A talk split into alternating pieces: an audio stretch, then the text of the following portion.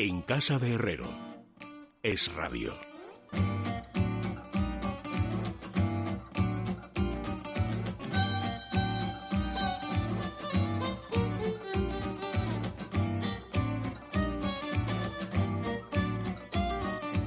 Bueno, faltan 14 minutos, amigos, para que sean las 10 las 9 en la Comunidad Canaria. Don Fernando Rodríguez La Fuente, bienvenido, buenas noches. Buenas noches, don Luis. Bueno, siempre te lo pregunto, más o menos a estas horas, pero te lo vuelvo a preguntar porque hay que actualizar la información. ¿Cómo estás? Pues bien, bien. Como se dice en Argentina, regio, por ahora, claro.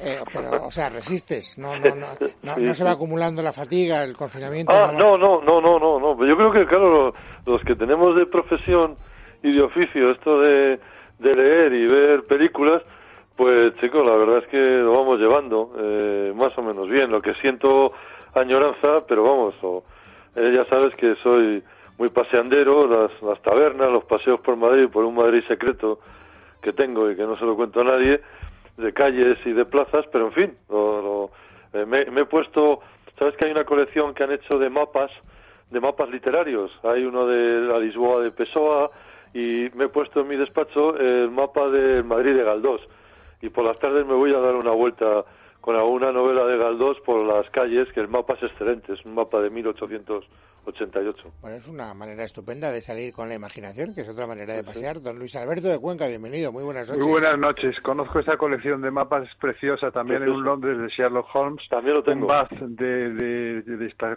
Jane Austen. Sí. Hay tres o cuatro divinos y yo, yo lo- creo que lo tengo todo. No sé si han salido cuatro o cinco. Lo que pasa es que o lo tienes o ahora no te puedes hacer con él, ¿no? Sí, porque... No, ahora no. Estoy en mi, en mi hogar conyugal y entonces la biblioteca la tengo fuera y no puedo consultar ningún tipo de libro de allí. Eso es lo que me pasa a mí, que tengo la mayor parte de los libros buenos los tengo en Javia, pero en fin. Bueno, Bueno, pero lo de Javia es, es más lejos, ¿no? Lo que yo estoy a tres calles prácticamente, pero no puedo ir. Estoy muriendo de sed al lado de la fuente. Bueno, de todas maneras, vosotros sois conscientes. Estamos tratando de localizar a Drago, pero Drago está missing. O sea, que Drago debe estar en la trinchera de la resistencia, vete tú a saber qué, se habrá puesto un casco y no oye el teléfono, o vete tú a saber lo que le pasa, con lo cual no está garantizado. que Es podamos- raro lo de Fernando, ¿eh? Pues Porque sí. siempre es muy cumplidor. Sí, bueno, es cumplidor salvo cuando le da por quitarse del mundo. O sea, te- sabes que Fernando de repente dice, me borro del mundo, y durante un tiempo indeterminado Pero ahora con el encierro y con el, el- el- el confinamiento no se puede uno borrar tan fácilmente, Luis. Pues, pues ya ves. Bueno, pues no sé, pues el caso es que ah, desde luego el teléfono no lo coge. Vamos a ver si todavía cambia la racha de aquí a las ah, diez y pico de la noche. Una pregunta, vosotros que sois gente leída, eh, ah, ¿os viene a la memoria intuitivamente algo parecido a lo que tiene que estar pasando en el ánimo de tantos españoles hoy jueves santo? Es el jueves santo más raro Bueno. de la vida del, del 99%, Eh, claro, porque gente que tenga memoria, yo no sé cuánto tiempo hace que no hay ni procesiones ni nada, me dicen que 84 años, con lo cual no, no hay nadie vivo que sea capaz de recordar eso. Claro, eh, yo te diré como dato personal que es la primera vez en treinta y tantos años que estoy en Madrid un jueves santo. Sea que para mí Claro, y que es- estamos haciendo un programa en directo en un Sí, jueves santo. exacto, un jueves santo, porque me- en los últimos treinta y tantos años nunca he estado en Madrid. Así que, eh, bueno, y recordaba de cuando era niño, iba con mi abuela a recorrer las estaciones el jueves santo y la... ro- Y la Iba a pero- los, a los, a los ejercicios estos que Claro. se hacen, ¿cómo se llaman? Los, los misterios, ¿cómo los se llaman? misterios, sí, sí, sí. No, eh, eh, No, los aquí no se llaman monumentos, misterios. los monumentos, a ver si nos Lo- ponemos... los monumentos. a visitar eso es. monumentos, sí. Es, los es. oficios, los oficios de Semana Santa. Bueno, una y cosa pues- son los pues oficios y otra niño. cosa son los monumentos. Son dos No, cosas pero los monumentos son los monumentos que hay en las iglesias que se iban a visitar, Sí. pero luego había una, una cuestión litúrgica que se llamaba los oficios. Oye, pero a mí una cosa que me impresionaba mucho es que estaban tapados. Muchas imágenes. Sí, claro. Bueno, Claro. eh, sobre todo eh, es que... No, es que en la en Semana Santa deben estar tapados, Fernando. Sí, sí, por eso, no, que digo que de niño, cuando iba con mi abuela, con mi abuela María, eh, eh, pues me impresionaba bastante Como el es lógico, sí, nos impresionaba tapados. mucho a todos, Eh, lo, que me, lo que me estoy haciendo es un ciclo de películas Peplum, creo. ¿Y Claro, por- es y que por esa qué es la Pep- época. ¿Y por qué Pep- Ah, bueno. eh, Claro, claro, eh, eh, ya sabes, Benur, eh, La túnica sagrada, Sí, bueno, La historia más grande jamás contada, todas estas. Sí, pero Eh, La de todas- Pompeya, no todas como se los, no, los no, últimos pero- días de Pompeya, que es preciosa. Sí, bueno, también. pero todas las que tenían un trasfondo religioso, no te vale Sí. ponerte la caída del Imperio Romano, macho. no, no, no, no, no, No, pero claro, es que no, hay no. muchísimas, Ni- muchísimos peplums con trasfondo religioso, Son muchos. muchos, muchísimos, o sea, pero bastantes. Por la túnica sagrada, por ejemplo. Bueno, la túnica sagrada cuando aparecía este, Judas, Me acuerdo que me dio un miedo terrorífico la primera vez que lo vi. Sabes que eh, cuando eh, me permitís un chascarrillo, a pesar, bueno, yo creo que para romper un poco la situación así que, estamos viviendo en España, ¿no? Eh, eh, Groucho Marx asistió a una premier de la túnica sagrada y a la salida de la de la película le preguntan, como es habitual, ya sabéis, siempre que, te que le ha parecido al señor Marx la película y tal. Y dice, bueno, la película bien, pero lo que no me gusta de ciertas películas es que el protagonista tenga más pecho que la protagonista. Se refería el Víctor protagonista era Matures. Víctor Matures, sí. Víctor Mecho. Bueno, eh, una oye, una, una cosita, porque, mm, en fin, claro, pues eh, la biología es lo que es, o sea, de la misma manera que un virus no entiende muy bien ni de Jueves Santo, ni de ideología, ni de geografía, ni de nada, eh, también la muerte que sobreviene por otras causas, más de lo mismo. Y se nos ha ido Luis Eduardo Aute, y a- algún recuerdo deberéis dedicarle. Hombre, pues eh, yo luego, sí. eh, yo le ¿Tú lo debo a trataste, usted- Fernando? eh, yo le- sí, le tra- ya me- no le traté mucho, pero le traté alguna vez, me pareció una persona Yo lo mismo. He mara- estado cenando tres o maravillosa. cuatro veces con él. Eh, y claro, para mí Luis Eduardo Aute, pues si me permitís esta cosa, es como la versión española de Leonard Cohen. Es decir, eh, me ha acompañado desde que tenía 14 o 13 o 12 años, desde Rosas en el Mar y el Aleluya número uno del 66-67, y yo tendría 12 años, pues desde entonces hasta hasta ahora Y mismo. hacíamos incluso letras alternativas con las con las canciones con de, las de canciones Aute. de Aute que eran todas maravillosas eh, y hay sobre todo un disco que saca en el 73 que hizo los arreglos Carlos Montero que era donde estaban dos canciones que después yo me aprendí a la guitarra y te advierto que, que tenía bastante éxito para ligar las canciones de Aute y sobre todo eran Claro. eh, las ligar no 4 y sé, 10 pues y no de sé. alguna manera, ¿no? Esas Era un galán, eran- además, eh, Luis Eduardo era un, un auténtico galán. sí. Era un galán. y muy eh, buena persona, me da la impresión. Yo, por lo No, menos, no, el sí. poco dato que Era un galán monógamo, cosa que tampoco creas tú que es muy fácil de encontrar y además Eh. llegar con las can- canciones de Autera es complicado, macho, te pongas como te Exacto. pongas, ¿eh? No, porque era una cosa así romántica y tal. Era Sí, bueno, era romántico. No, pero depende con qué chica vas a ligar. Hay gente que lo que le gusta es una cosa más alambicada, más literaria, ¿eh? Ojo. Claro, claro, no, y así, además estaba ya un poco más de moda el antihéroe, ya no era así el, el así, el, no sé, el, el tipo El así flash duro y tal, sino al revés, una cosa así como, ay, qué pena la vida, cómo me trata y tal, y eso pues tenía su gancho. Ahora, que, que sepáis que es uno de los eh, claros, eh, digamos, símbolos de la brecha generacional que yo le llamo, ¿eh? porque Sin duda. para nuestra generación ha sido pues una banda sonora ineludible, como todos habéis dicho. La gente más joven, bueno, algunos saben quién es, pero desde luego la banda sonora de Aute Totalmente de acuerdo. fuera- Nuestros fuera hijos ya ignoran por completo a Aute. Sí. Estoy de acuerdo. Sí, sí, sí. O sea que son esas cosas. Oye, por cierto, eh, Luis Alberto, lo digo porque te, te toca más de cerca, aunque es verdad que ya no estás en el patronato, pero una de las noticias buenas del confinamiento es la cantidad de gente que se ha preocupado por ir al, a la web del Prado. Me han dicho que alcanzan los dos millones de visitas virtuales durante el confinamiento, que es, es una barbaridad. lo del Prado. Hombre, yo de todas maneras estoy deseando que, que me nombren patrono de honor, que también me lo prometieron. Vamos a ver qué pasa después de todo esto. Pero Javier Solana está mejor, ¿eh? Ya sabes que estuvo internado, que Sí, tuvo sí, el bueno, coronavirus. está mejor, ¿no? Le han dado está el alta. mejor. Le han dado yo lo sigo. Ya le han dado alta. Lo digo porque además estoy en contacto con María Dolores Muruzábal, que es la secretaria del patronato continuo, y me dice que me da el parte de todo lo que pasa en el Oye, y está bien. Es que una visita virtual por el Prado puede ser muy atractiva, ¿eh? Bueno, es que ya te Súper digo, atractiva, es además que- está es que- maravillosamente hecha. ¿eh? Es que dos Está- millones de, de, de ciudadanos, yo, yo tengo que reconocer que soy un burro y no lo he hecho. Pero Yo lo voy a Es hacer que, hoy. es que, pues hacedlo porque es como Sí. un- uno de los juegos de ordenador más sofisticados y alambicados que pueda haber, es esa visita al Prado. Está No, es que yo- maravillosamente hecha. Yo he ¿Y ido cuánto- durante ¿Pero cuánto tardas en hacerla? Porque claro, si tienes que recorrer todo el Prado te puedes pi- pasar una semana. No Bueno, la he pero hecho- puedes ir, no la he puedes ir por, puedes ir Puedes como, ir por salas. como íbamos, como íbamos por salas. Yo tuve una época que iba mucho a ver las pinturas negras de Goya solo nada más, o Claro. la pintura, o la, Tú estás o la alegre, tú ligabas con las flamenca. canciones de Aute y te ibas a ver las pinturas negras de, de Goya. señor, te lo has sí, hecho señor. mirar, Fernando. el esperpento. No, así voy, así voy, Luis, así he ido a lo largo de mi vida. Y además no puedes ir, pobrecito, a, la- a las tabernas que recomiendas en ABC. Totalmente. He visto que en las últimas No, entregas ya, claro, quitado, solo hablas del libro, no hablas Pero de es que, es, películas. que, es que no sé si voy a tener que cambiar la sección y en vez de llamarla La Dolce Vita voy a tener que llamar El Mundo de Ayer, como el libro de...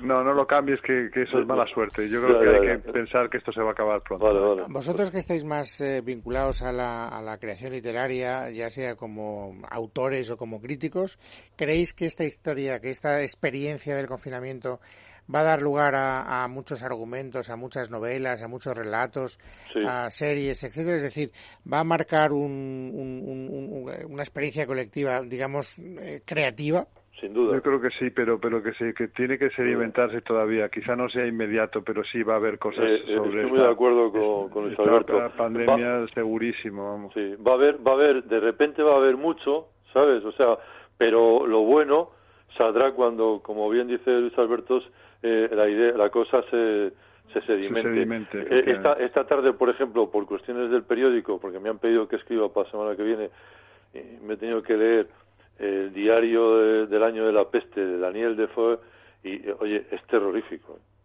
Tremendo, sí, yo sí lo he leído ese libro. Me, ha dado la tarde, me ha dado la tarde. Menos mal que tenemos el programa ahora. ¿Pero por qué te ha impresionado tanto? Pues oye, porque es que eh, lo, cuenta, es una, auténtica crónica, es un reportaje, ¿sabes?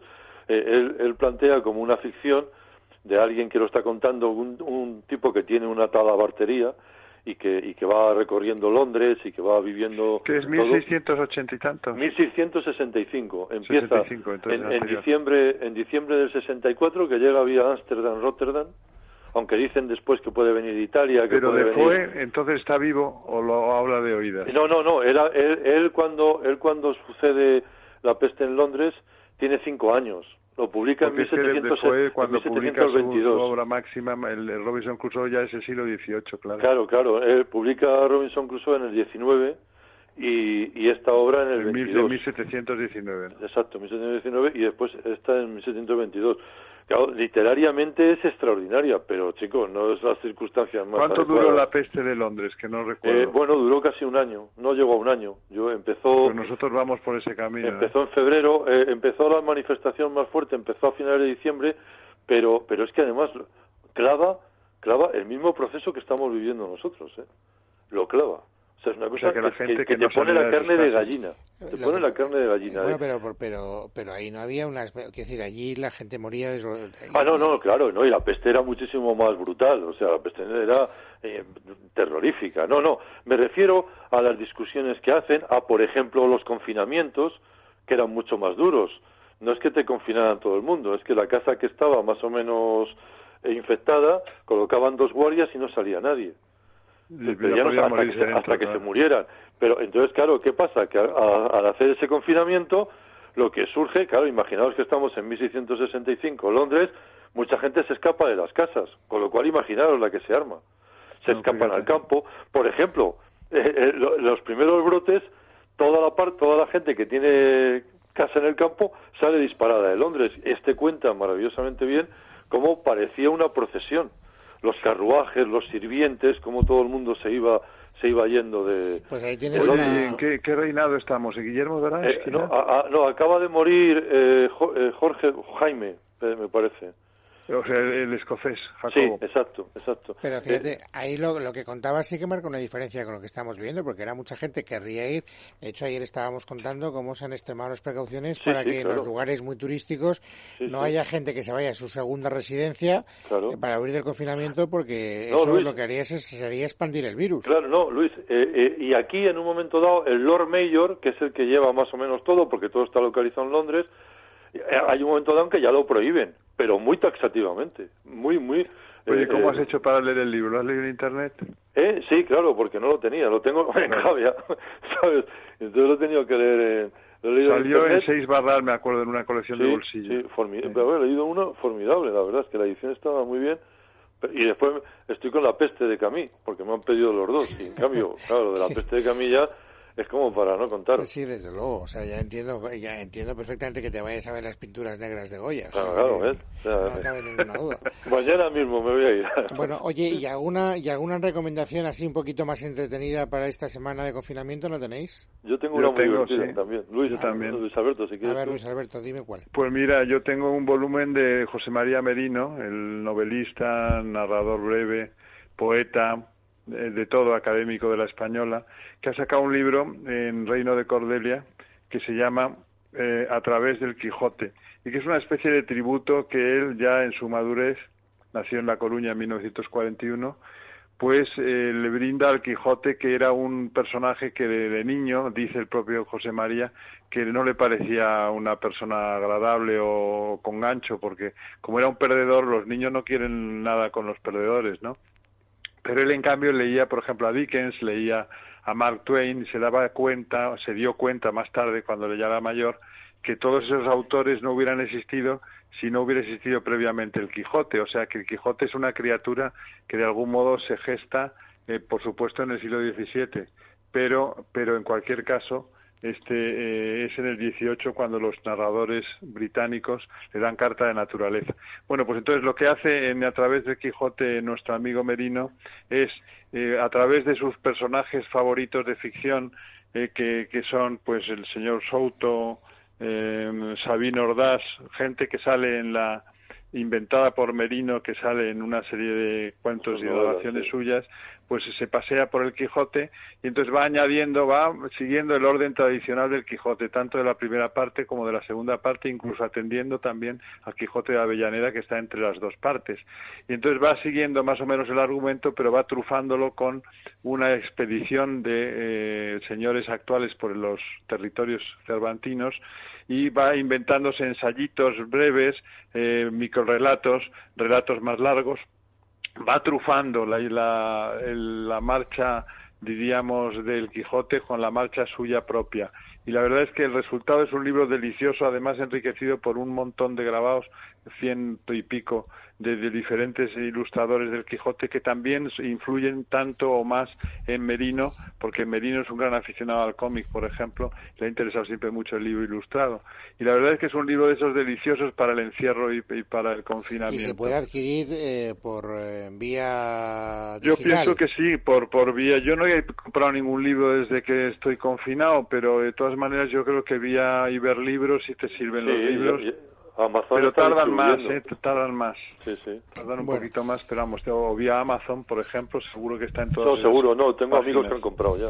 Bueno, Fernando, ah, pues mira, entonces, eh, tu recomendación la posponemos porque ya es muy tarde y ya, es, ya has propuesto libros entusiasmantes. Eh, de no, no, no, nada entusiasmantes. Eh, curiosamente, el que, el que tengo para el próximo día es muy divertido, muy, muy divertido todo lo contrario de la peste y del diario. No, muy, muy divertido. ¿Y el título, por lo menos? Sí, El asesino vive en el 21, de Stiman, un, un escritor... Ah, hombre, Stiman es un tío bárbaro. Me acuerdo que en Aguilar, en la colección El Lince Astuto, había un par de libros de Stiman. Bueno, pues este, este, El asesino vive en el 21, que además hizo una película estupenda, Henry George Crusot hizo la versión, eh, bueno, pues hablamos el próximo día porque merece la pena, la verdad. Oye, y yo también una última recomendación de Margaret Atwood, Nueve cuentos malvados de Salamandra, que es una verdadera delicia, que también he leído, porque da tanto tiempo a leer ahora, claro. muchísimo. Bueno, qué barbaridad, sí. La verdad es que Margaret Atwood es una muy buena recomendación. Yo, sin haberlo leído, la suscribo. Pero estos Nueve cuentos malvados que me lo recomendó mi mujer Alicia, que lo estaba leyendo, y me ha encantado, me ha parecido una maravilla.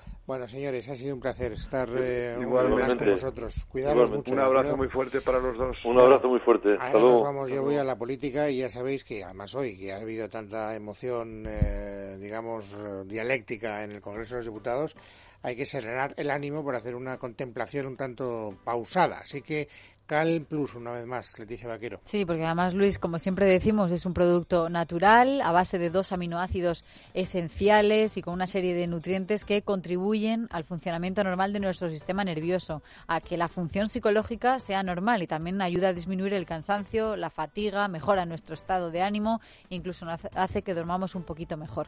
Podemos encontrar Cal Plus en la web sin movernos de nuestra casa, que es lo que ahora nos toca, en parafarmaciamundonatural.es, parafarmacia mundonatural.es o en un número de teléfono que es el 91 446 0000. Mundo Natural.